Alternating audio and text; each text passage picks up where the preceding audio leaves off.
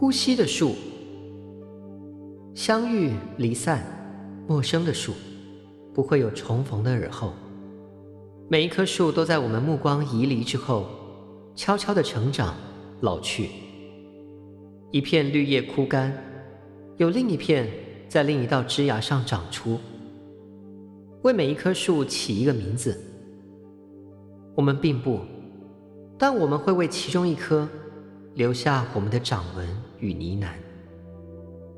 此后，它便远离时间。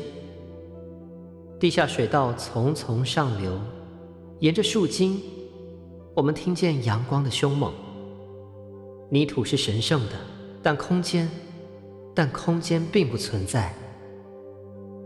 任何距离如同光线，穿过无数光年，在我们都死去之后，依旧冷漠的纪念。阳光穿透，同时不问缘由。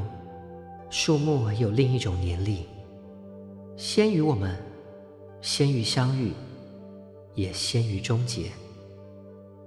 没有一个现在不是过去，每一片叶脉都寄存往日的风。我们呼吸在树的中央，并且在逝去之前，有着风一样的脚步。我们没有到过旅行。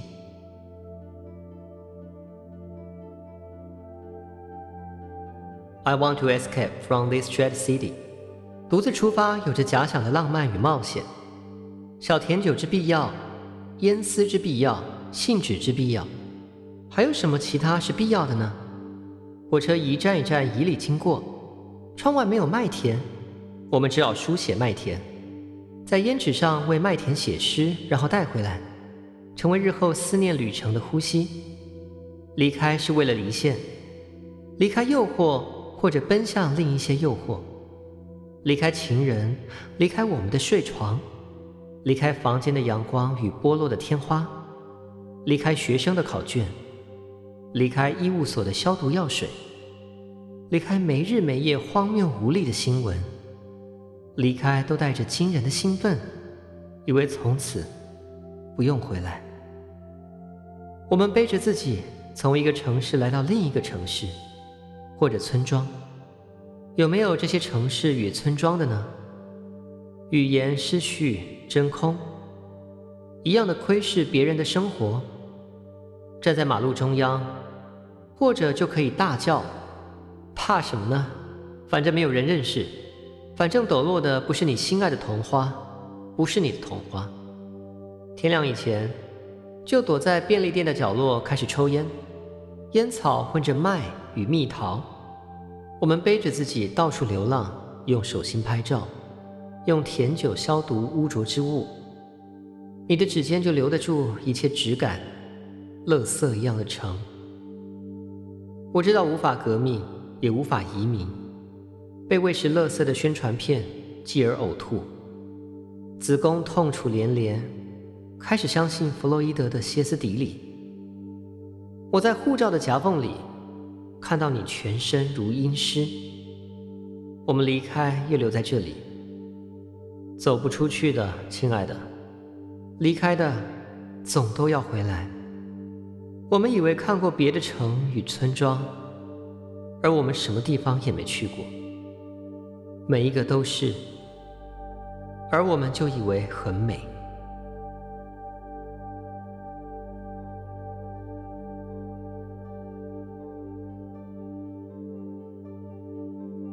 燃烧的碎石篇章，在另一个广场上问你们自由。带一个废弃的纸箱。在消费的广场上问你们自由，你们只是下班的人，旅客、抽烟者、休息者、女儿、保安、母亲、卖物与买物的人、围观者，我们都是。思念像传真机的纸卷，粘在地上，书写家书，拉起来就成彩带。我们沿着信纸。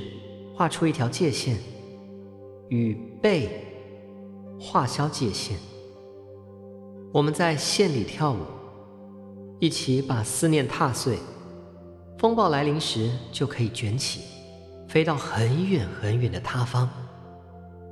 一个人为没有人守夜，一个人为没有人更衣，一个人为没有人歌唱，一个人为没有人煮食。没有人在求，没有人把说出的话咽下如炭，没有人的脚在炽热的铜鞋上。唯一不可以的是奔跑。踮脚时会看见白鸽在笼，在长城上时常有过千只。游人定时看见龙门开启，鸟儿齐飞，转身时鸟儿又被抓回来。等待下一次的演出，回来的或许可以着一脚家书，与其他的鸟分食。纸屑会飞回来很久以后的回声。我还在广场上轻声地问：“递上纸笔，让内地自由行的爱侣写一句关于自由。”而他们回答说：“不懂。”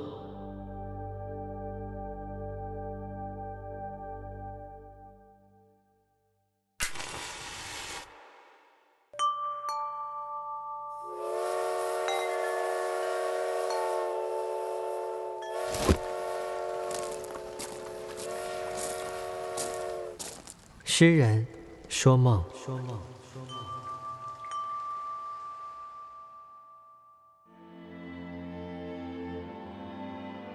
我是爱诗人郭林，欢迎收听《诗人说梦》。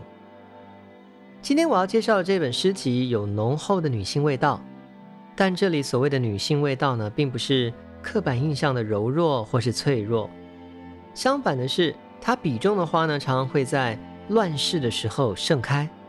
那当太平盛世的时候呢，却会自顾自的颓废以及凋零。本集要介绍这本诗集，有一种女性的坚韧感。那它是末日里的一朵浪漫，书名叫《福蕊荡寇》。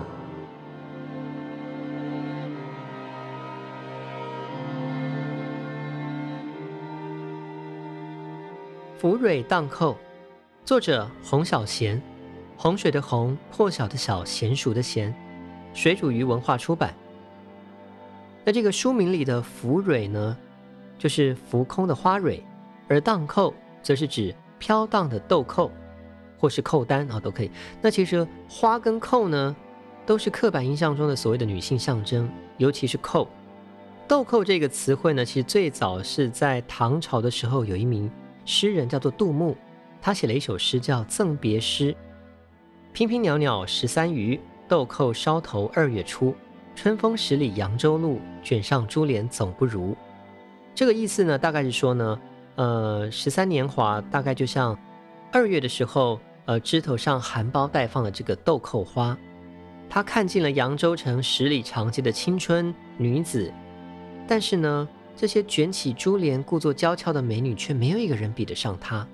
比得上谁呢？呃，这个呢是在杜牧这名诗人，他在三十多岁的时候，有一次呢，他在扬州游山玩水，碰到了一个十三岁年轻貌美的青楼女子，然后写下这个赞美诗，然后后世呢就会把豆蔻年华拿来沿用，形容这个十三岁的漂亮女子啊。但我真心觉得十三岁而已，未成年吧，这个这些古人，古人要不要再恶心一点？我觉得可以放过这些孩子，好吗？好，我们回过头来，稍微客观一点的来说，其实花跟豆蔻呢，的确是非常的适合用来形容女子的靓丽吧。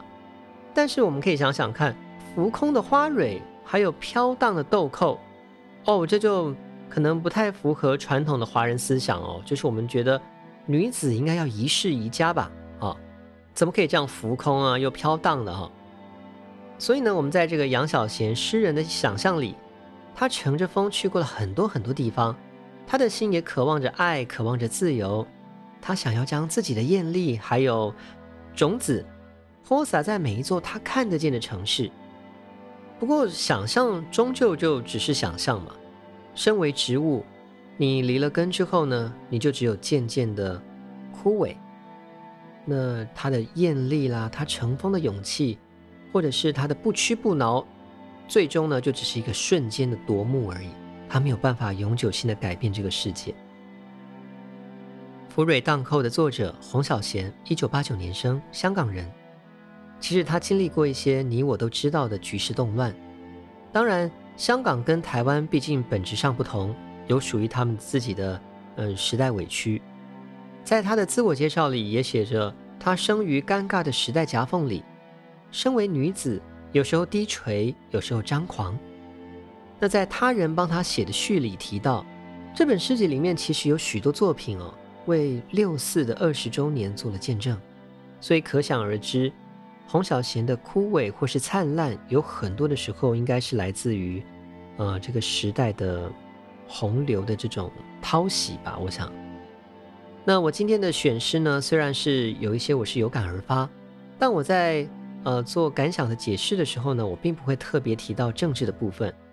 期望有心人呢，都可以在其中自行的去感受到诗人想要表达的，那可以自己对号入座，也许跟他不同路也罢。那也或者跟他以不同的方式支持他，可以跟他走在一起，那这都是我我所期望的。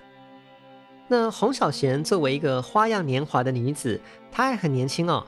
她跟世间所有的女子呢一样，都有着一个很浪漫的本质。她的思考呢，也通常都是以我们做起点。对于情爱的来去，甚至是对于世间的万物，虽然有时候她会觉得有点无奈，但她感觉都像是还怀抱着一种。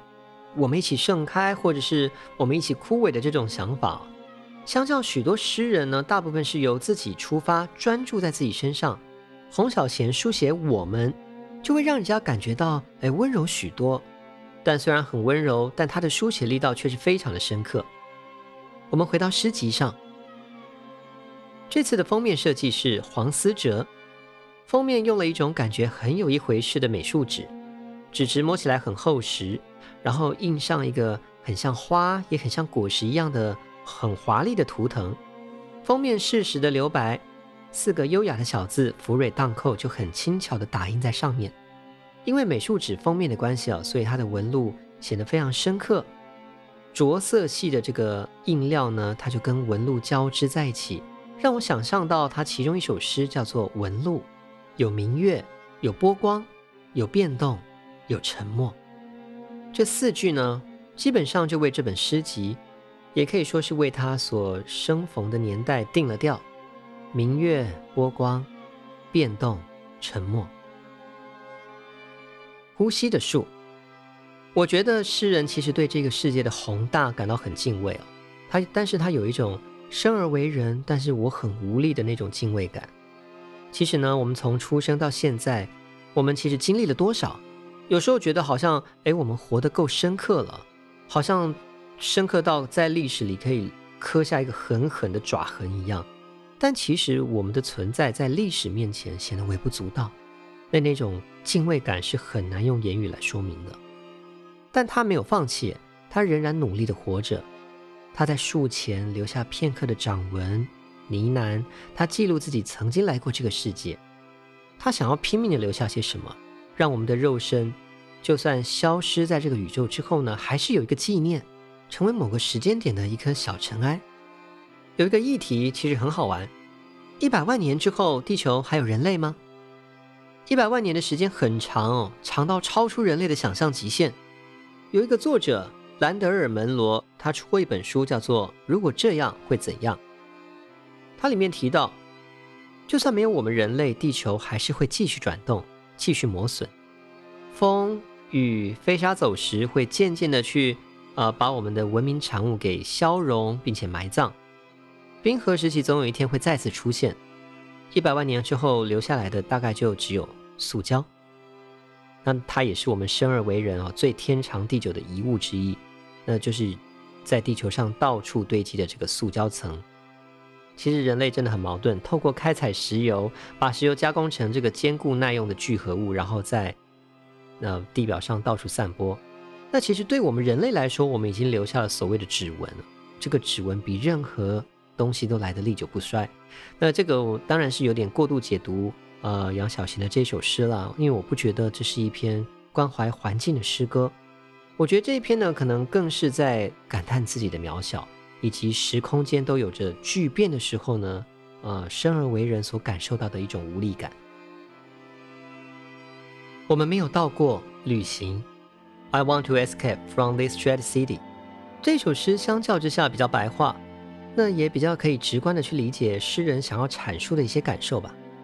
离不开这城市，到不了的梦幻国度，面对这个巨大的命运之轮呢，诗人他用了一些非常示弱的词汇，例如说蜷缩，例如说躲藏，但这些示弱呢，并不是真心的示弱，而是一种嘲笑式的。站在广场上坦然面对的一种示弱，就是我都站在广场上了，我还算是示弱吗？好的这种感觉，我真心的觉得说，唯有像他这样子坦然去面对自己的无力感，反而呈现出他的格局。如同诗里的那句：“怕什么呢？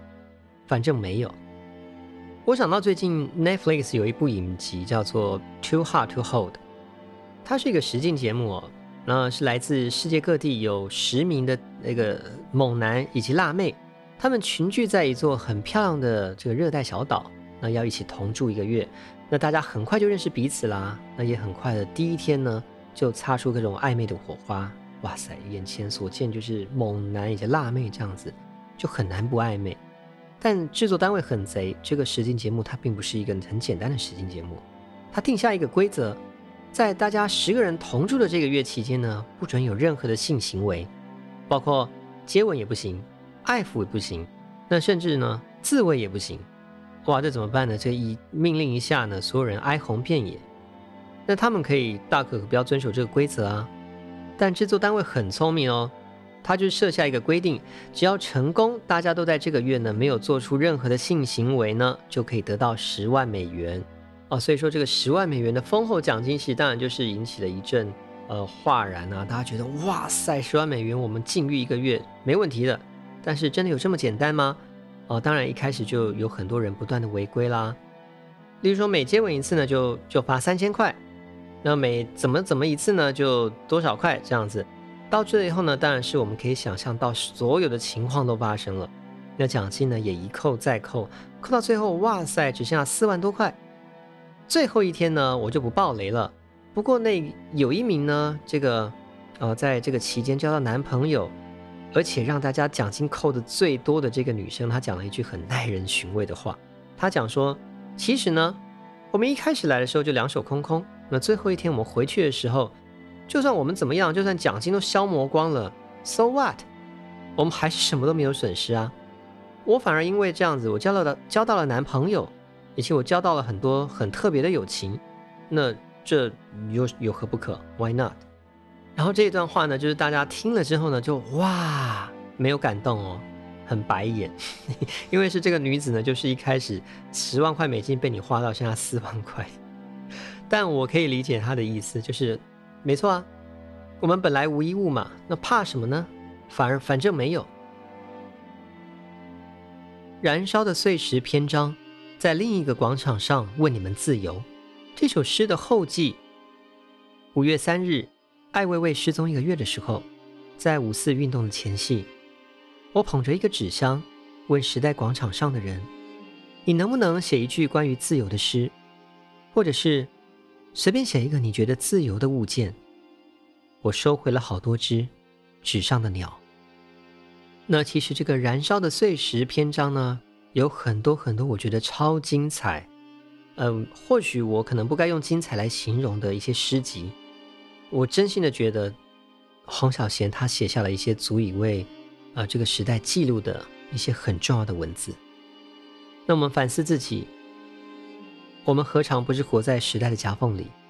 如果可以问心无愧的高声大吼“我爱我的国土”，那谁不愿意呢？而像黄小贤这样子，让自己成为一朵在风中摇曳飘荡的花朵，离了根，渐渐枯萎，又有谁愿意呢？如果你喜欢本集节目，别忘了按下订阅，以获得最新消息。也欢迎留言告诉我你喜欢的诗以及想听到的主题哦。诗声结尾，我们下次见。